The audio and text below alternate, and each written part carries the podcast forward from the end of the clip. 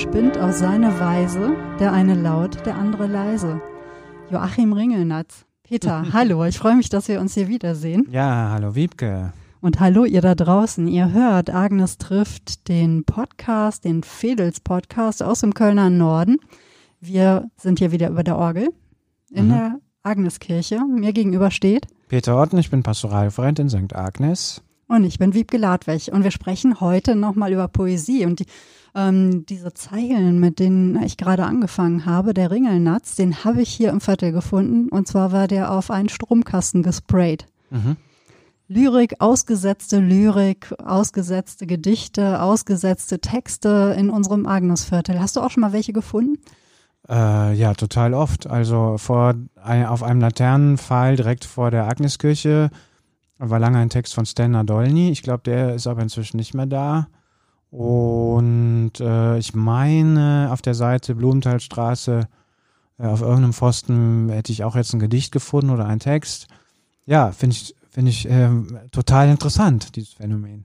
Ich finde das so toll. Also wir hatten ja in der Folge über Kunst, auch schon über Kunst im öffentlichen Raum, über Street Art ähm, gesprochen. Und diese Literatur, diese Texte, die ausgesetzt werden hier im Viertel, das hat eigentlich denselben Effekt. Ich finde das so schön.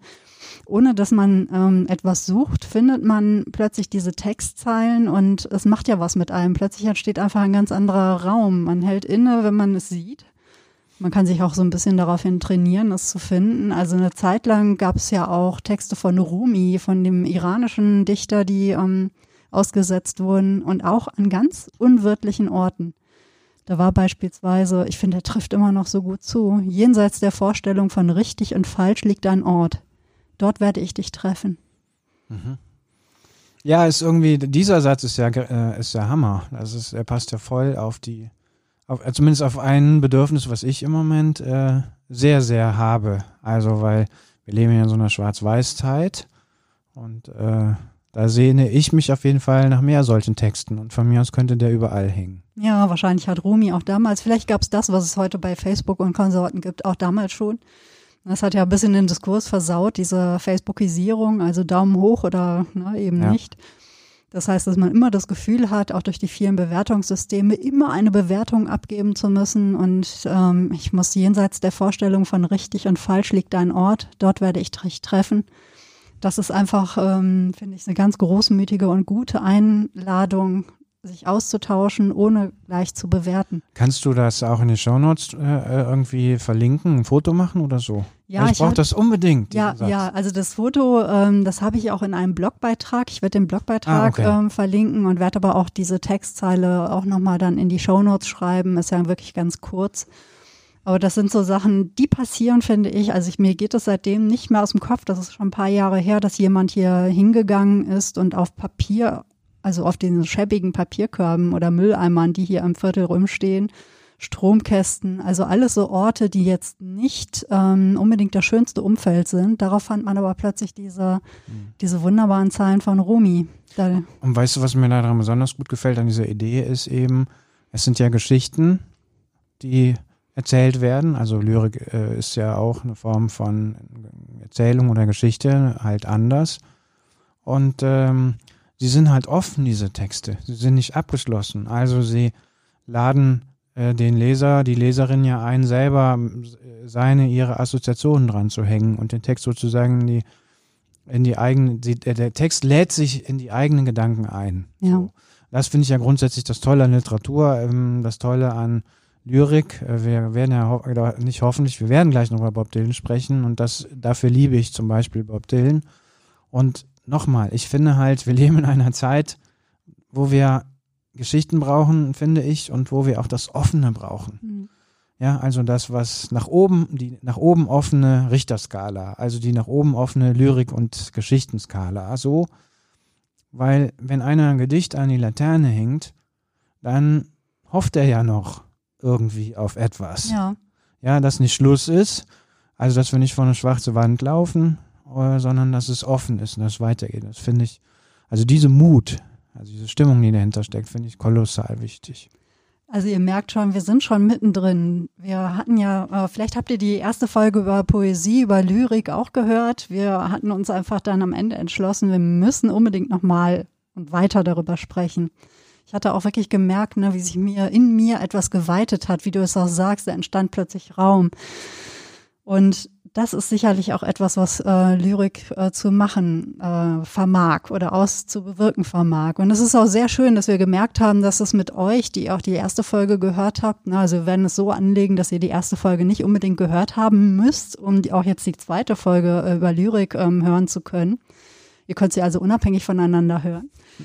Und es war aber einfach auch so schön äh, mitzubekommen, dass es auch in euch, die ja auch gerne und regelmäßig oder sporadisch ähm, unserem Podcast zuhört, ähm, etwas bewirkt hat. Und sehr schön ist, dass ähm, Gedankentänze ähm, Carmen bei Twitter uns noch einen ähm, Satz geschickt hat von Else Lasker Schüler, die vielleicht, ne, die, die es beim ersten Mal gehört haben, die wissen es schon, die eigentlich der Auslöser war oder die Auslöserin, ähm, dass wir unbedingt über Lyrik sprechen mussten.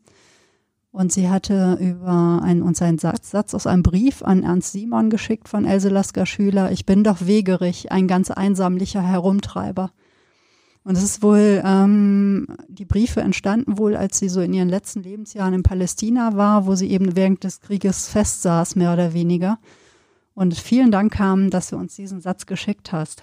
Überhaupt kamen ja wieder tolle Reaktionen bei Twitter, bei Facebook, Sarah Krüger hat uns einen tollen Kommentar äh, ja. äh, geschickt, der äh, mich äh, wahnsinnig berührt hat. Es ging darum, sie hat uns erzählt, wo sie ihren, den Podcast, glaube ich, hört, wie sie ihn hört und äh, dass das, was wir erzählen, sie in ihrer Innerlichkeit trifft, glaube ich, so ähnlich ging's. Ne? Ja, sie meinte, um, ähm, alles egal worüber wir sprechen, das, sie hatte wohl offensichtlich gerade die Folge übers Essen gehört, ne, ein genau. Thema, wo sie meinte, na ja, eigentlich kann sie damit gar nicht, es ist kein Thema, was sie jetzt begeistert, aber am Ende des Podcasts ähm, war sie dann doch begeistert und sie meinte, weil unsere Gespräche äh, am Ende immer irgendwie im Innerlichen landen und ähm, bei der Schöpfung. Mhm. Und ich muss das ist ein sagen, Riesenkompliment, oder? Tief berührt irgendwie, ja. ja. Also ich vielen, auch. vielen Dank. Das ist, ähm, das macht etwas mit einem, auf jeden Fall. Ich musste ja. da auch ein bisschen drüber nachdenken. Ich so.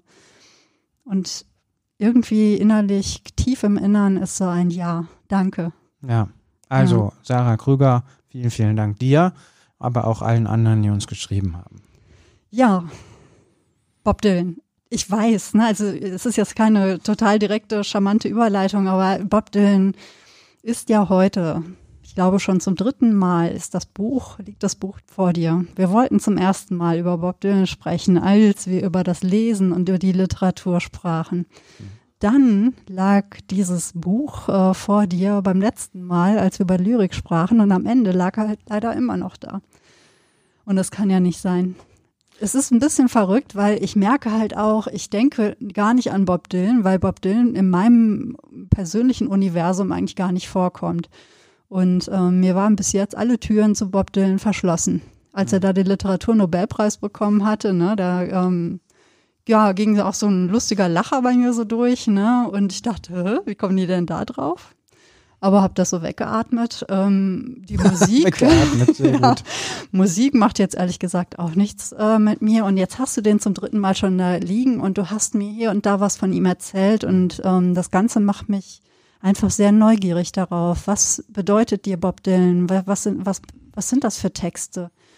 Also ich muss äh, noch ein bisschen was vorher, vorschicken, glaube ich, vorher erzählen. Erstmal, ich bin überhaupt kein Dylanologe, äh, gar nicht, 0,0. Diesen Anspruch habe ich auch überhaupt nicht und Gott sei Dank ist das so. Das heißt, sollte zum Beispiel, also sollten, sollte Knut Wenzel äh, diesen unseren Podcast hören, der schon ganz dicke Wälzer über Bob Dylan geschrieben hat als Philosoph und so, der ähm, wird wahrscheinlich mir irgendeine LP ins Gesicht schmeißen oder den Plattenspieler oder so. Ähm, aber ähm, trotzdem, also das ist das eine. Und das zweite ist, ich glaube, dahinter steckt grundsätzlich eine, ähm, eine Verehrung für die Popkultur. Das ist ja hier in unserem Podcast äh, hin und wieder auch schon mal aufgeblitzt, weil wir ja, äh, weil das ja so ein Querschnittsthema ist, sagt man, glaube ich, heute. Und äh, ich finde halt im Populären äh, steckt viel äh, Geistreiches über das Ewige, also über das Bleibende. Und äh, das Populäre ist halt in der Lage, das aufzudecken und verständlich zu machen ähm, für viele Menschen. Und das finde ich ist ein großer Segen der Populärkultur. Deswegen habe ich eine große Verehrung grundsätzlich für gute Popmusikstücke. Ich habe beim letzten Mal aber schon gesagt, auch da gibt es Menschen, die haben, bewegen sich in einem, in einem Universum. Also ich sag mal, Erik Pfeil, der lebt ja bei uns im Viertel, der könnte wahrscheinlich jetzt zehn Stunden am Stück erzählen über Bands, von denen ich nicht eine kennen würde. Und ich würde mich nachher niederknien und ihm irgendwie die Füße küssen, weil er so viel Ahnung hat. Diesen Anspruch habe ich auch überhaupt gar nicht. Aber es gibt halt so ein paar Künstler, deren Texte mich interessieren, weil ähm, sie so eine, weiß ich auch nicht, so eine Kultur, ähm, Sattheit irgendwie verbergen. Und bei Bob Dylan ist es halt so, ich habe mir irgendwann mal diese Gesamtausgabe ge gekauft, die ist nicht, nicht ähm, billig. Ich glaube, die kostet um die 100 Euro. Ähm, aber das ist für mich wie so eine Bibel. Also die schlage ich auf und dann lese ich ein paar Zeilen irgendwo und meistens bin ich hin und hin und weg. Und das liegt einfach daran, wenn du ein paar Zeilen von Bob Dylan liest, weißt du, der hat die Bibel durchgelesen und zwar richtig. Der hat Kommentare gelesen, der hat wahrscheinlich auch Theologen und Philosophen verschlungen. Der kennt jüdische Literatur, der kennt wahrscheinlich die amerikanische ähm, Geschichte rauf und runter. Der hat viel Literatur konsumiert, wahrscheinlich ist er rumgereist ähm, in seiner ganzen Verstiegenheit und Versponnenheit. Also der hat, obwohl man ihm das wahrscheinlich nicht zutraut, wenn man ihn auf der Bühne erlebt hat und äh, er da ja also alles andere als kommunikativ ist, glaube ich, schon ein Interesse an den Weltzusammenhängen. Und das finde ich atmen seine Texte und jetzt höre ich mal auf, über ihn zu sprechen, sondern ich habe einfach mal gestern das Buch aufgeschlagen und so einen Fund gemacht. Also einen Text gefunden, ähm, den ich zwar eigentlich kenne, von diesem großartigen Album äh, Modern Time. Und den Text lese ich einfach mal vor. Ja, und ähm, das Buch ist, ich glaube, Surkamp ist das, ne? So im Surkamp Verlag. Das weiß ich gar nicht genau. Ja, ja ich bin ja hier, ne, als die Verlags- und Buchbeauftragte ähm, Hoffmann und Kampe. Ach, Hoffmann und Kampe. Und ähm, vielleicht, bevor du liest, du liest ja die deutsche Übersetzung. Ne? Und wir genau, und äh, genau, deutsche Übersetzung, Giesbert Haafs, äh, kannte ich bis dato nur aus historischen Romanen, als mhm. Autor historischer Romane. Und ich finde, der macht das einfach gut. Also bevor ich dieses Buch hatte, habe ich manchmal mir die Arbeit gemacht, das selber übersetzt, war dann nachher ganz stolz. Äh, ich finde, äh, der macht das sehr gut. So. Ja, ist ja immer eine Kunst, ne? die äh, auch Lyrik zu übersetzen. Ja. Und das ist ja mehr eine Übertragung und weniger eine Übersetzung. Das hattest du auch beim letzten Mal schon über die ja. ähm, Psalme von Arnold Stadler gesagt. Ne? Das genau. ist, ja. man muss eine eigene Form finden. Ja. Ja, gespannt. und für viele Menschen hat, hat Bob Dylan ja fast schon die Bedeutung von der biblischen Psalmen. Von daher war das bestimmt für Giesbert Haafs keine äh, einfache Aufgabe. Und falls Giesbert Haafs diesen Podcast hört, kann er ja mal äh, erzählen, wie das war. Ja, ich muss auch sagen, nur bevor du liest, ich musste vorhin noch wirklich schmunzeln, weil du Dylanologe gesagt hast. Also ja. die Dylanologie, Dylanologie ist also quasi die Wissenschaft, ja. ähm, die dahinter steckt. Das ist ja, verrückt. wenn man im Internet ja. mal so ein bisschen, also das ist ja wirklich unglaublich, da kannst du dich ja verlieren drin. Ja. ja also Interpretations, keine Ahnung, Versuchen und so. Genau, also den Text, den ich mitgebracht habe, der ähm, kommt von dem wirklich sensationellen Album Modern Time und der heißt äh, im Original Beyond the Horizon und Gisbert Haafs übersetzt Jenseits des Horizonts. Jenseits des Horizonts, hinter der Sonne, am Ende des Regenbogens hat das Leben erst begonnen. In den langen Dämmerstunden und am Sternenstaub Jenseits des Horizonts ist es einfach zu lieben. Ich schaue aus dem Fenster einer uralten Stadt. Blütenblätter von Blumen fallen zu Boden. Jenseits des Horizonts im Frühling oder Herbst erwartet jeden und alle immer die Liebe. Jenseits des Horizonts hinter der Trennlinie so gegen Mitternacht werden wir auf der gleichen Seite sein. Drunten im Tal fließt das Wasser kalt, Jenseits des Horizonts betet jemand für deine Seele. Ich hab die Liebste verloren im Abenddämmer, im Morgengrauen. Ich muss mich erholen, aufstehen und gehen. Jenseits des Horizonts, jenseits des Feuerspiels der Liebe, gehe ich jeden Schritt mit, den du tust. Jenseits des Horizonts blasen die Nachtwinde, eine Melodie, die viele Monde alt ist, die Glocken von St. Mary, wie lieblich sie klingen. Jenseits des Horizonts habe ich dich rechtzeitig gefunden.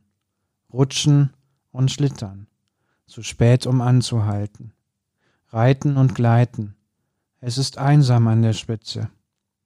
Jenseits des Horizonts ist der Himmel so blau.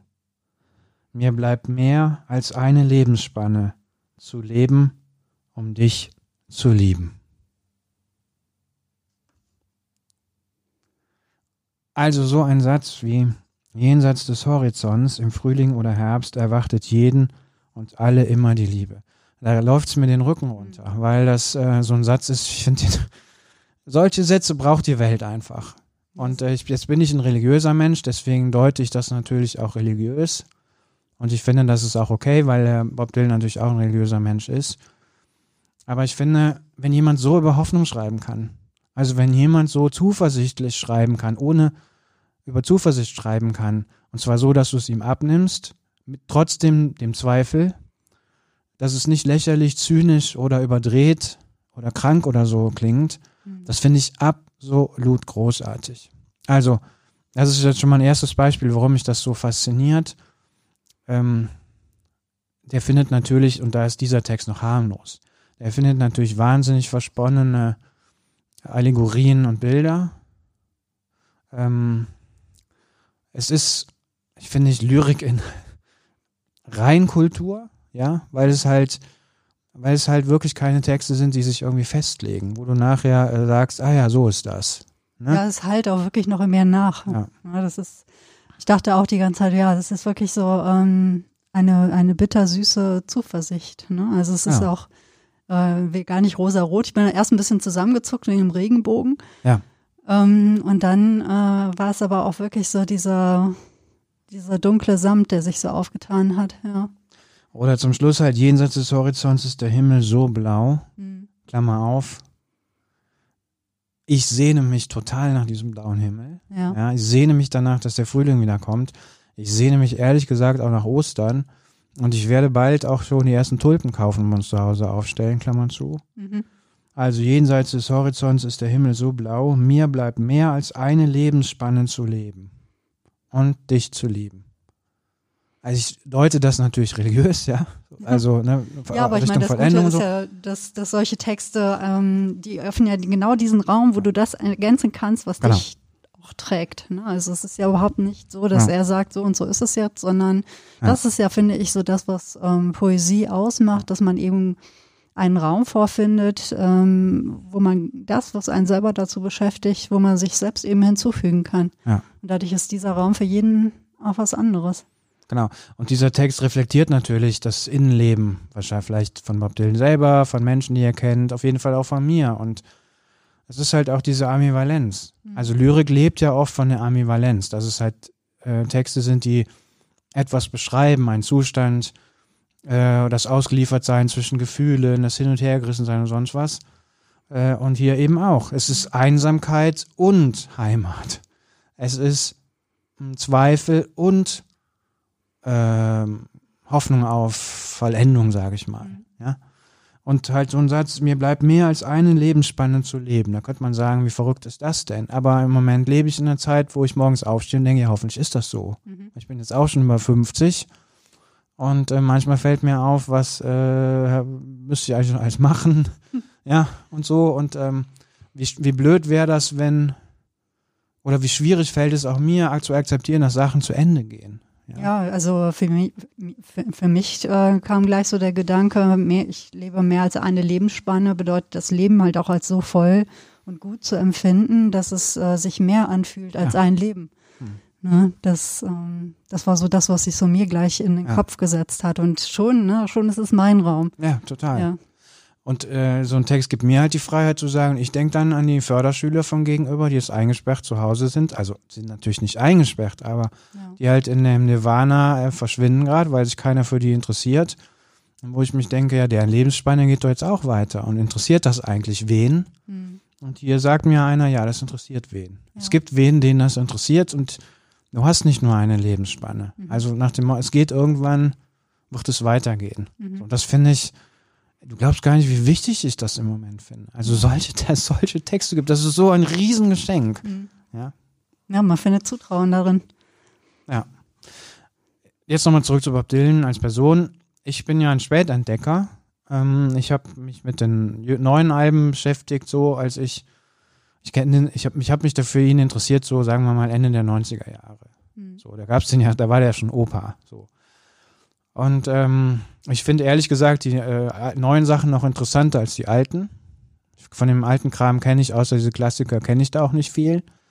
Ich bin jetzt auch keiner, der sich irgendwie eine Bootleg so und so Ausgabe mit 25 CDs kauft, die dann für 175 Euro vertrieben werden, weil ich noch die 86. Version von Blowing in the Wind unbedingt brauche, die in irgendeinem kratzigen Keller aufgenommen worden ist, weil sie da, weil die vierte Textzeile da besonders intensiv gesungen wird, wie ein Dylanologe sagen würde, sondern ich arbeite mich von hinten, äh, von hinten nach, von vorne nach hinten, so. Ja. Also mich interessierte der späte Dylan und ich finde, da gibt es auch ein, ein, äh, einige ganz, ganz, ganz großartige Alben. Ich finde die letzten Alben, ich finde sogar die äh, Frank Sinatra Coveralben, die ja manche Bob Dylan-Fans total verachten, finde ich trotzdem super. Ach echt, der hat Frank Sinatra Ja, gecovert? drei Stück, drei Stück, drei Verrückt, Alben. Ja. ja. Okay. Und ähm, so als Gesamtkunstwerk, hm. ich finde, der ist einfach eine also eine Art Prototyp für eine, ähm, für eine wichtige Epoche. Also ich finde, an Bob Dylan kannst du viel über Amerika ablesen. Ja. Ähm, kannst du aber auch viel ablesen, was, was andere Menschen vielleicht nicht auf so einem hohen Niveau irgendwie erleben. Also auch Scheitern, Unfall, dem Tod von der Schippe springen, eine Ehe in den Sand setzen, Kinder in die Welt setzen, sich nicht drum kümmern, ähm, rastlos sein.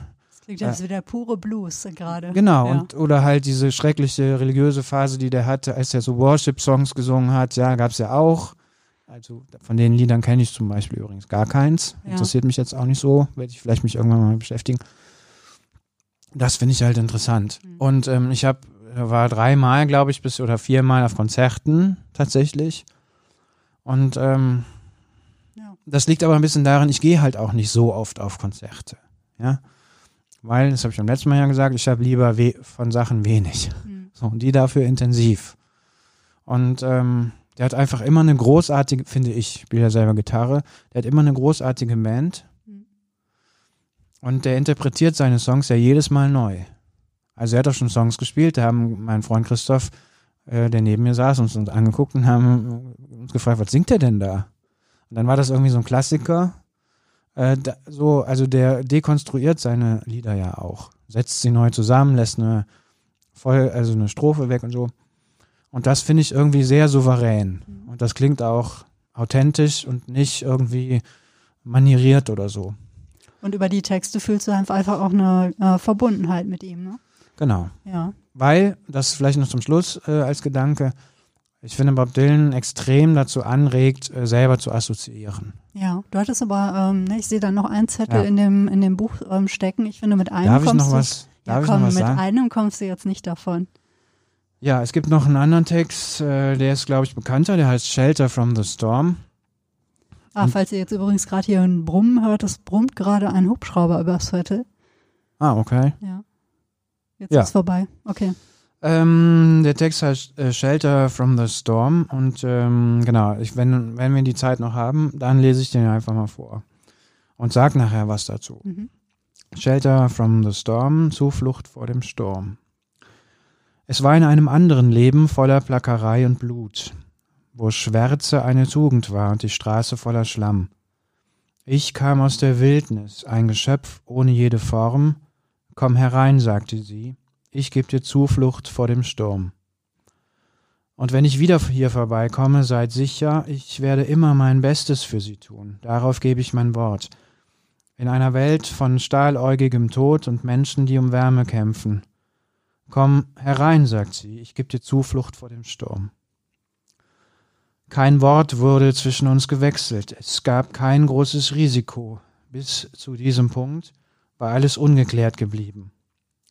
Versucht euch einen Ort vorzustellen, wo es immer sicher und warm ist. Komm herein, sagte sie, ich gebe dir Zuflucht vor dem Sturm. Ich war ausgebrannt vor Erschöpfung, begraben unter Hagel, vergiftet im Gebüsch und hinausgeweht auf den Weg. gehetzt wie ein Krokodil, ausgeraubt im Korn. Komm herein, sagte sie, ich geb dir Zuflucht vor dem Sturm. Plötzlich wandte ich mich um und sie stand da mit silbernen Bändern an den Handgelenken und Blumen im Haar. Anmutig kam sie zu mir und nahm meine Dornenkrone. Komm herein, sagte sie, ich geb dir Zuflucht vor dem Sturm. Nun ist eine Mauer zwischen uns, etwas ging verloren. Ich hielt zu viel für selbstverständlich, hab einen Schuss vor, einen Schuss vor den Bug gekriegt. Und wenn man bedenkt, dass alles begann an einem lang vergessenen Morgen. Komm herein, sagte sie, ich geb dir Zuflucht vor dem Sturm. Der Deputy geht über harte Nägel und der Prediger ist beritten. Aber nichts zählt wirklich, außer dem Untergang. Und der einäugige Bestatter bläst ein vergebliches Horn. Komm herein, sagte sie, ich geb dir Zuflucht vor dem Sturm. Puh, ja. Ja. Hm, erst Zuversicht und jetzt die Zuflucht.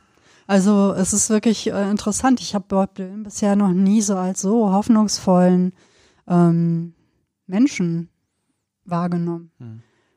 Vielleicht, weil ich immer nur diese etwas flusige Gestalt mit seiner Knödelstimme so vor mir, ähm, vor Augen und im Ohr hatte. Ja. Und ähm, das sind ja doch wirklich so von einem tiefen Humanismus, ähm, von tiefer Menschlichkeit geprägten, ja. geprägte Texte. Ja, ja ich ähm, ahne, ähm, warum sie dir also so viel bedeuten.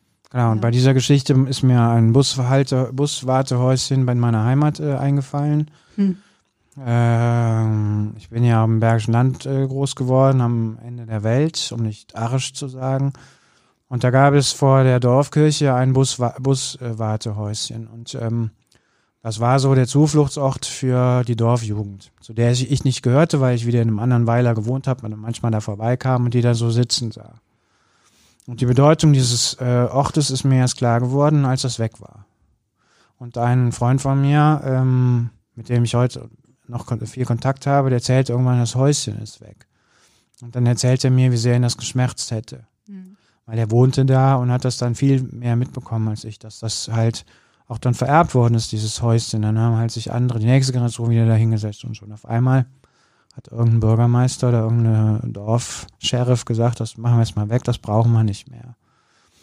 Und diese Geschichte ist mir eingefallen, als ich diesen Text gelesen habe und habe gedacht, mein, das, also eine Zuflucht zu haben, mhm. Also einen Ort zu haben, wo du einfach hin kannst und wo du auch keine Fragen gestellt bekommst. Ähm, das finde ich äh, total wichtig. Also das ist eine existenzielle Erfahrung, glaube ich. Das brauchen Menschen, damit sie groß werden.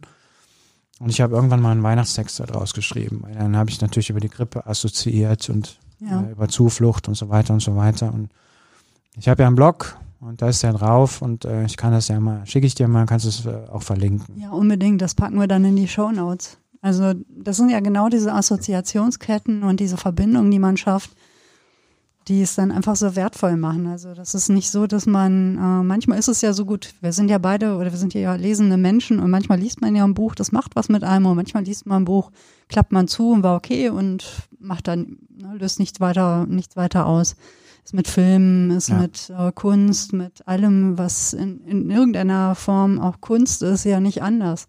Es gibt diese ähm, Momente, diese äh, Bröckchen, diese Werke, die plötzlich in uns etwas anders machen. Man geht hinein und man kommt verändert heraus. Mhm. Und das geht halt nicht mehr weg. So ist es, genau. Ja. Ja, ich trage ja äh, etwa schon seit zwölf Jahren einen Schnipsel ähm, aus der Zeit mit mir herum. Hast du beim letzten Mal schon äh, erwähnt, wir kamen nicht dazu, jetzt äh, will ich den. Ja, genau, hören. ich habe ihn hier und äh, es ist einfach verrückt. Ich, ähm, ich, ich glaube auch, das ist so etwas, man kann es gar nicht immer benennen, was ähm, Musik, was Lyrik, äh, was Kunst in einem wirklich auch bewirkt oder was eben was Genaues ist, was anders ist in einem was genau daran einen verändert. Aber ich kann das immer wieder lesen und ähm, ich finde es immer mal wieder bei Aufräumaktionen. Es gibt keinen festen Ort für dieses Gedicht. Das ist wirklich ein ganz vergilbter ähm, Ausschnitt. Ich glaube, aus der Zeit, die ich irgendwann mal, ähm, aus dem Literaturteil der Zeit, die ich irgendwann mal abonniert hatte. Und die Autorin, ähm, die kenne ich auch einfach gar nicht. Ich habe nie wieder was von ihr gelesen, muss ich gestehen. Vielleicht muss ich mir da mal angucken. Äh, eines schönen Tages werde ich mal angucken, was sie sonst noch geschrieben hat. Marusha Krese. Und ähm, ähm, sie, ihre Gedichte sind aus dem Slowenischen übersetzt von Fabian Hafner. Es ist erschienen im Drava äh, Verlag in Klagenfurt 2009. Und ähm, der Gedichtband heißt Heute nicht. Das Gedicht. Ich legte die Hand auf das Gras, schloss die Augen und starb. Der Mond schien, die Sterne leuchteten. So billig kommst du mir nicht davon, flüsterte jemand hinter meinem Rücken. Und es ist immer so, dass ich das Gefühl habe, es erwischt mich immer in so Momenten, dass ich dieses Gedicht finde, wenn ich gerade mal, wenn ich so fertig bin mit allem. Wenn ich so das Gefühl habe, ja, ich gebe jetzt auf.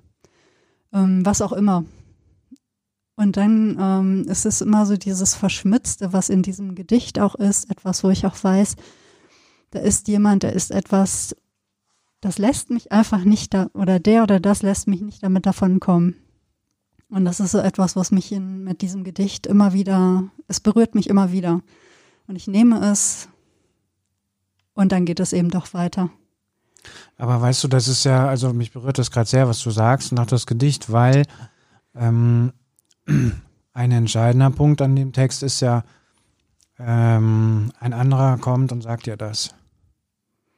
Also es ist ja nicht autosuggestiv, man kann es vielleicht auch anders interpretieren oder so, aber ich höre da erstmal, ähm, sagen wir mal, die Erschöpfung oder diese, das nicht mehr weiter können mhm. im Gras.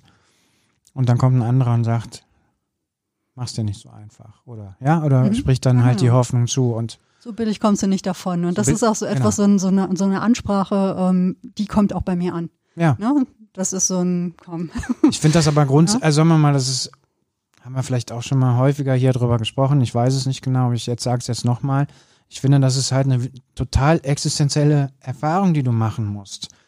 Und das ist ja auch nicht mehr selbstverständlich. Erst gerade nicht in diesen komischen Zeiten, dass da einer kommt und sagt, es geht weiter.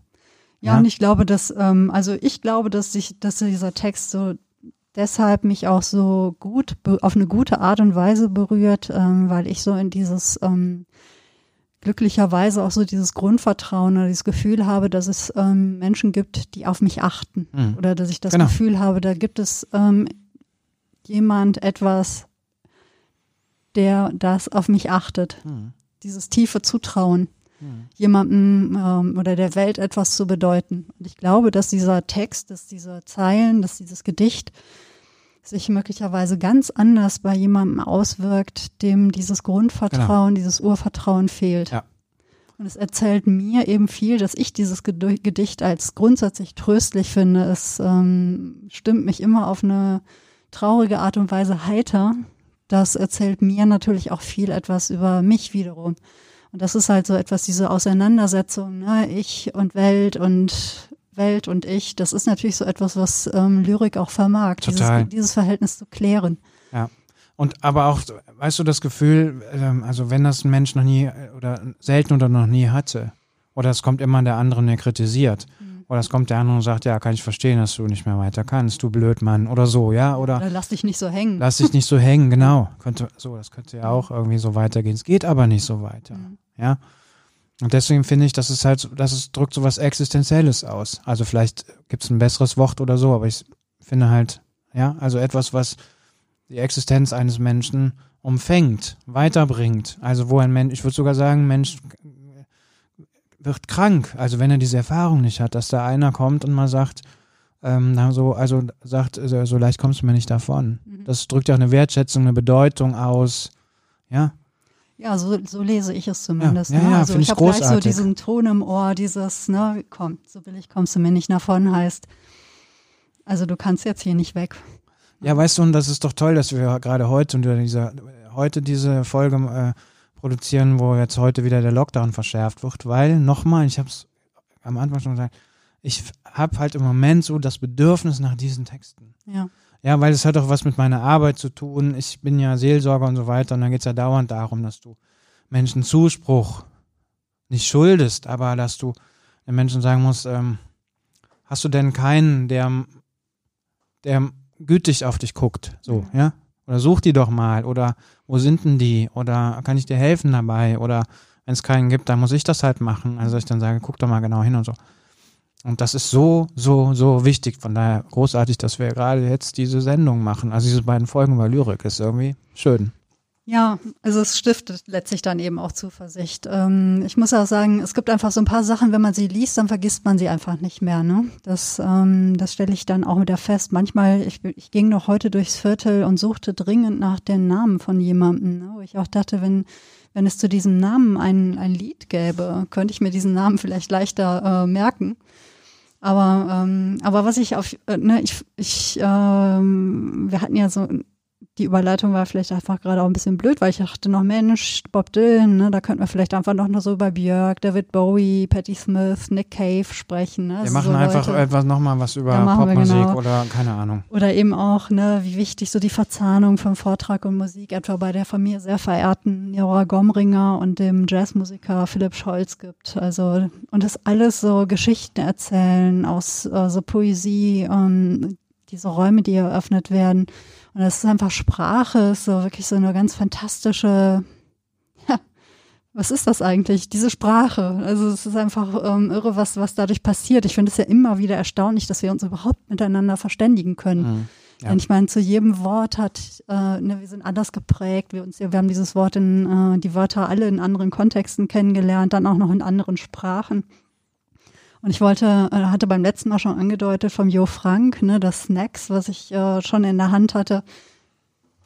Ein wundersames kleines Büchlein. Jo Frank ist ähm, Autor, Verleger, Übersetzer, ähm, ein Mensch, den ich ebenfalls sehr verehre und sehr schätze. Also das ist äh, ein, ein, ja, kann ich gar nicht anders ausdrücken. Er hat dieses Büchlein geschrieben und es geht darin wirklich äh, um Sprache und ähm, ihr müsst es eigentlich, ich finde, jeder sollte es haben.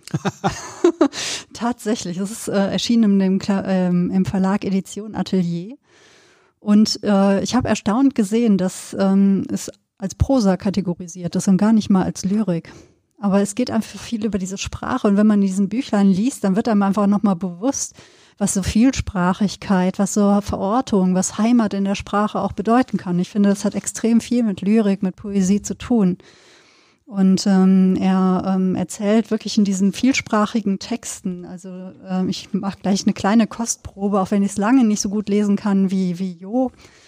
Ähm, der Verlag schreibt noch so, die einzige Heimat ist Sprache, nicht Deutsch oder Englisch oder Hebräisch, sondern der Versuch einer Überbrückung der Distanz zwischen zwei Menschen und zwischen Gegenwart und Erinnerung. Und das ist äh, ein Zitat, sage ich Sprache, meine ich meine Sprache, meine ich eine Sprache, die nach Cadbury's Chocolate schmeckt. Sage ich Sprache, meine ich Cricket-Bälle und a Model TARDIS on my desk, linger at the word desk, desk. When I say language, meine ich eine Sprache, die is bigger on the inside. Und ähm, das sind immer so diese Sprachspielereien. Äh, ähm, ich will jetzt gar nicht zu viel davon vorlesen, weil ich bin mir ziemlich sicher, wobei das nächste probiere ich einfach mal. Wir hatten ja schon mal diese Zungenbrecher, ne? Sage ich Sprache, meine ich eine Sprache, die tongue tangled im Zungenzwist, tongue twisters zwitschert. There was a fisherman named Fischers Fritze who fished for frische Fische in a fisher. Till a fish with a grin pulled Fischers Fritze in. Now they're fishing the fisser for Fischers Fritze. Meine ich Sprache, meine ich eine Sprache, die Hybrid sagt, between Maulwurf and Gobsmacker and Gobsmacker and meint that, that she stutters from time to time, sich windet unter concurrent jurisdictions, Zungenwürfe zwischen, zwischen, when I say language, I mean my language, twitching between code switching, itching and stance picking. Sage ich meine Sprache, meine ich eine Sprache, die Nationalität ablehnt, sich wohlfühlt at airports but never in aeroplanes.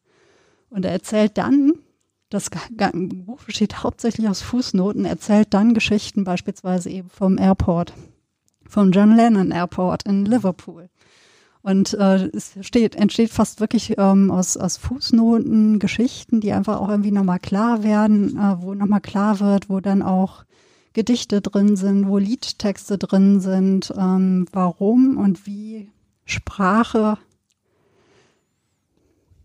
eben diese Distanz überbrücken kann. Hm. Auch die, innere Distanz.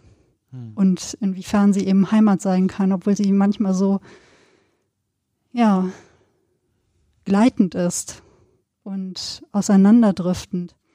Ich finde es immer wieder faszinierend. Das ist einfach ein fantastisches Buch und ähm, ich kann immer nur so jedem sagen, also jeder, der in irgendeiner Form ähm, das, die Verbindung zu dem Thema Sprache hat, dieses Buch, ihr braucht das. Mich fasziniert gerade, also ich kannte Jo Frank nicht bis jetzt, äh, mhm. bin gespannt, ihn kennenzulernen. Du wirst das ja auch verlinken, äh, schätze ich mal. Ja. Mich äh, fasziniert halt diese Kreativität.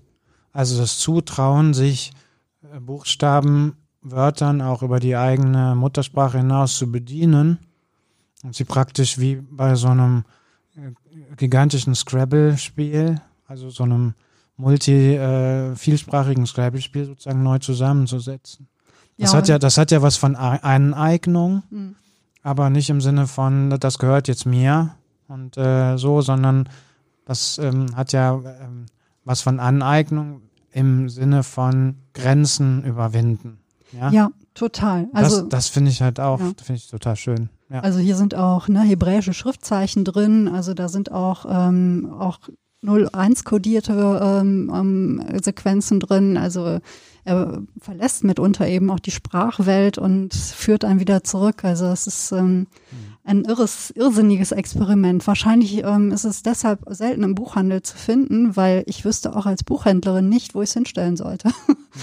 Außer es vielleicht jedem irgendwie beim Reinkommen in die Hand zu drücken und sagen, wirf einen Blick hinein. Also lies hm. einmal drin. Wir hatten beim letzten Mal ähm, ja noch äh, Ottos Mops angesprochen. Ah, ja, genau. Und äh, wir hatten das äh, nicht mehr geschafft. Und magst du da was zu sagen? Ich hab, du hast erzählt, du hast es dabei. Und ich finde, äh, es muss äh, aufgesagt werden, oder? Ja, unbedingt. Also das ist ja, ne, wenn wir gerade schon bei Sprache sind, dann äh, verlässt man natürlich auch irgendwann äh, sowieso die Reimform Form als Kind. Lernt man ja irgendwie das als erstes mal zu reimen. Ich finde, das ist auch eine schöne an ähm, Annäherung an Sprache. Sei es irgendwie die Reime, die man so vorsagt, ne, wenn man äh, jemanden auszählt oder wenn man irgendwie ein Gummitwist hopst oder so, ne? Also ja. da ähm, Kreidespielchen macht, ähm, sei es, dass man irgendwie mit Reimen ähm, die ersten Bauernregeln oder weiß der Himmel was oder Sprichwörter lernt. Und ähm, ich finde es auch wirklich ganz interessant, so diese, diese Zeit, als die, ähm, als die Menschen, die ähm, Lyrik schrieben, so die Konventionen verließen gab es eigentlich schon relativ frühzeitig. Wenn man sich so überlegt, Christian Morgenstern, ne, da denke ich immer, der sei irgendwie aus dem 20. Jahrhundert. Ist ja auch schon älter, war ja auch schon sehr moderner Dichter.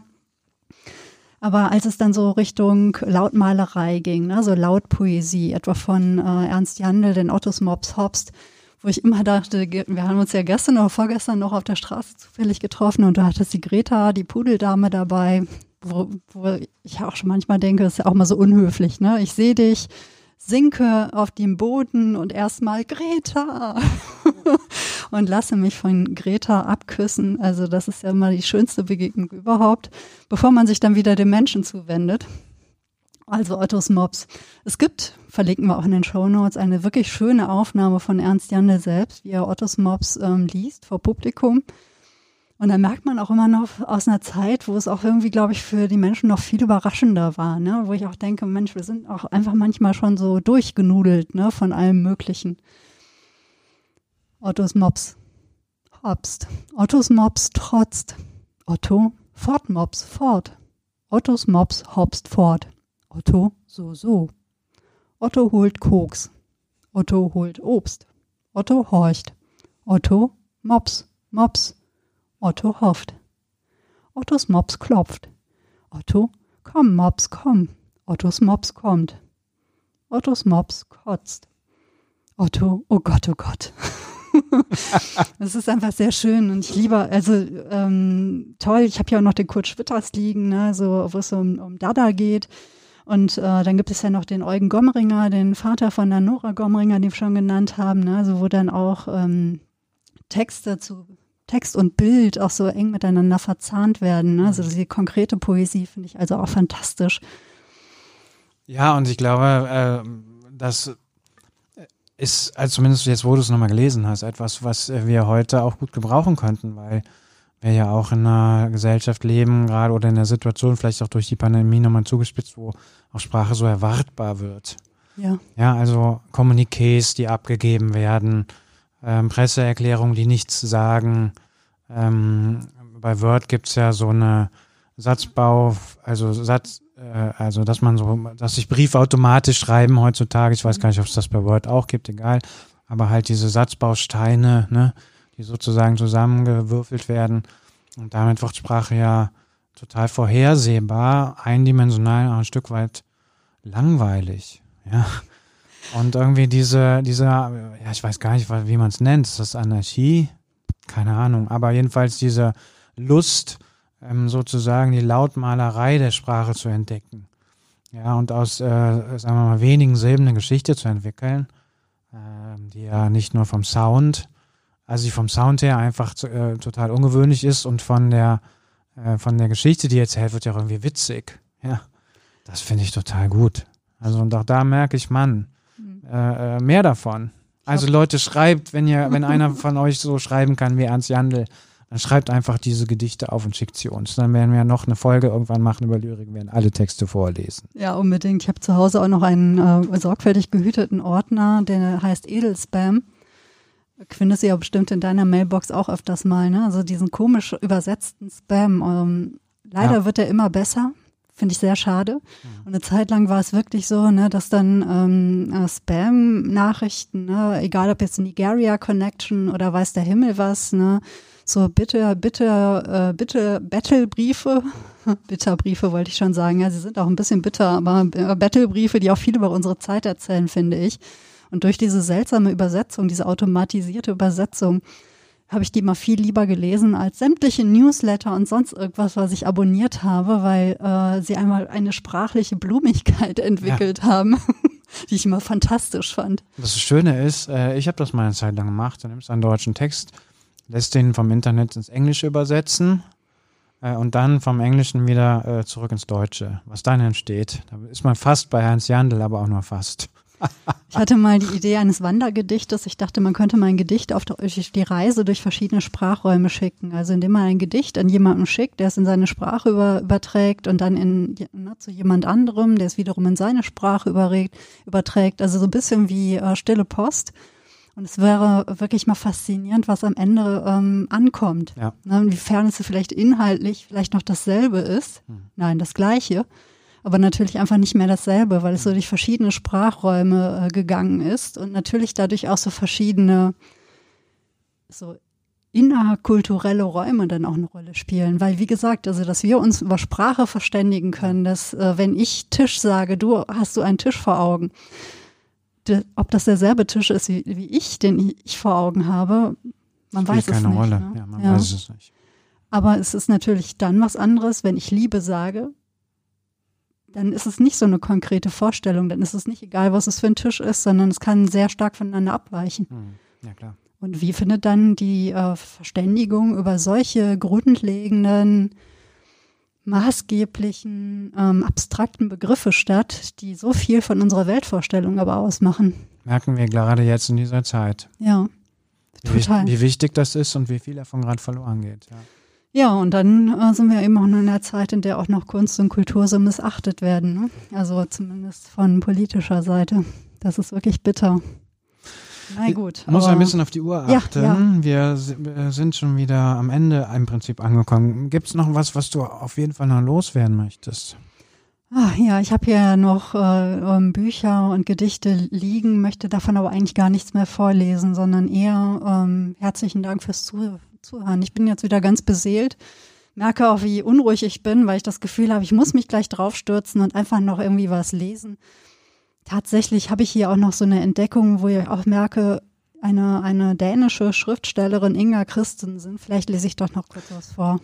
Sollen wir es so machen? Wir verabschieden uns ja. und du liest ganz zum Schluss diesen Text vor mir. Ja. Verabschieden uns einfach mit einem Gedicht. Wie wäre das? Oh ja, wir haben mit einem Gedicht angefangen, also hören wir mit einem Gedicht auf. Ja.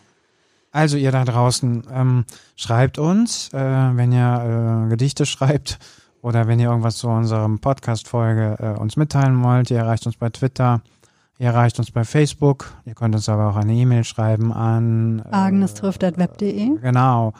Und äh, wir freuen uns über alles und jeden, äh, Ja. der äh, uns schreibt. Ähm, vielleicht mal einmal ganz kurz. Wir haben nämlich so eine Themenliste, damit ihr mal wisst, worüber wir vielleicht noch sprechen werden. Wir haben äh, das Thema Hosentaschen entdeckt, Lebenswege, Grenzen, Höhe, Solidarität, Stadt und Land, Bütchenkultur. Und ähm, es gibt auch, wird auch irgendwann mal eine Folge über die Agneskirche geben. Das ist nämlich mein inniger Wunsch. Mhm. Mal gucken. Und wenn ihr irgendwie mal Vorschläge habt von Themen, Oh ja. über die wir Idee. mal treffen sollen. Genau, äh, dann schreibt uns doch das. Wollen. Ja, also gerne. Schmeißt uns irgendwas hin und wir sprechen über alles, würde ich sagen. Aber ich, äh, okay, ein Gedicht. Dann sage ich, bevor du das Gedicht Ja, äh, genau. vorliest, erstmal vielen, vielen, vielen, vielen Dank, liebe Wiebke. Es war mir wieder ein großes Vergnügen. Ach, ganz auf, ganz meinerseits, Peter, immer wieder ein, es ist eine Kostbarkeit, die da entstanden ist. Das finde ich auch. Und vielen Dank euch allen da draußen fürs Zuhören. Inga Christensen. Ich bin äh, auf diesem Band, äh, es ist der Klein Heinrich Verlag, ein toller Verlag, die ähm, auch sehr emsig. Es gibt so viele tolle kleine Verlage in Deutschland, die sich um zeitgenössische und aber auch, ähm, also die sich um Lyrik bemühen und äh, dem ein würdevolles Umfeld geben. Der Klein Heinrich Verlag aus Münster ist einer davon. Eine wunderschöne Ausgabe mit Gedichten äh, von Inga Christensen, eine dänische Schriftstellerin, die ich auch dadurch erst entdeckt habe. Und Brief im April heißt diese Ausgabe und aus dem Dänischen übertragen von Hans Grössel mit schönen Illustrationen. Und ich habe darin zufällig, ich blätterte hier für den Podcast in den Gedichten und dachte, oh, Moment, Inga Christen, Christensen ist 2009 gestorben. Sie war, ich glaube 1935 war sie geboren. Und äh, sie hat ein Gedicht eigentlich geschrieben für diese Zeit. Ich erlaube mir daraus jetzt äh, einen Teil, also einen kleinen Teil zu zitieren oder zu rezitieren. Hier sitzen wir nun in diesem gewaltigen Alleinsein, wo die Zwiebeln unter der Erde schuften und warten. Gegen Mittag, als der Bergregen aufhört, steht ein Vogel auf einem Stein. Gegen Abend, als das Herz leer steht, steht eine Frau auf dem Weg. Ihr Gesicht ist runzlig und rund, und es sieht aus, als erinnerte sie sich zurück in die Zeit, während sie still nachrechnet, wann und warum sie wohl zuletzt einen Menschen gesehen hat. Dann nickt sie und geht.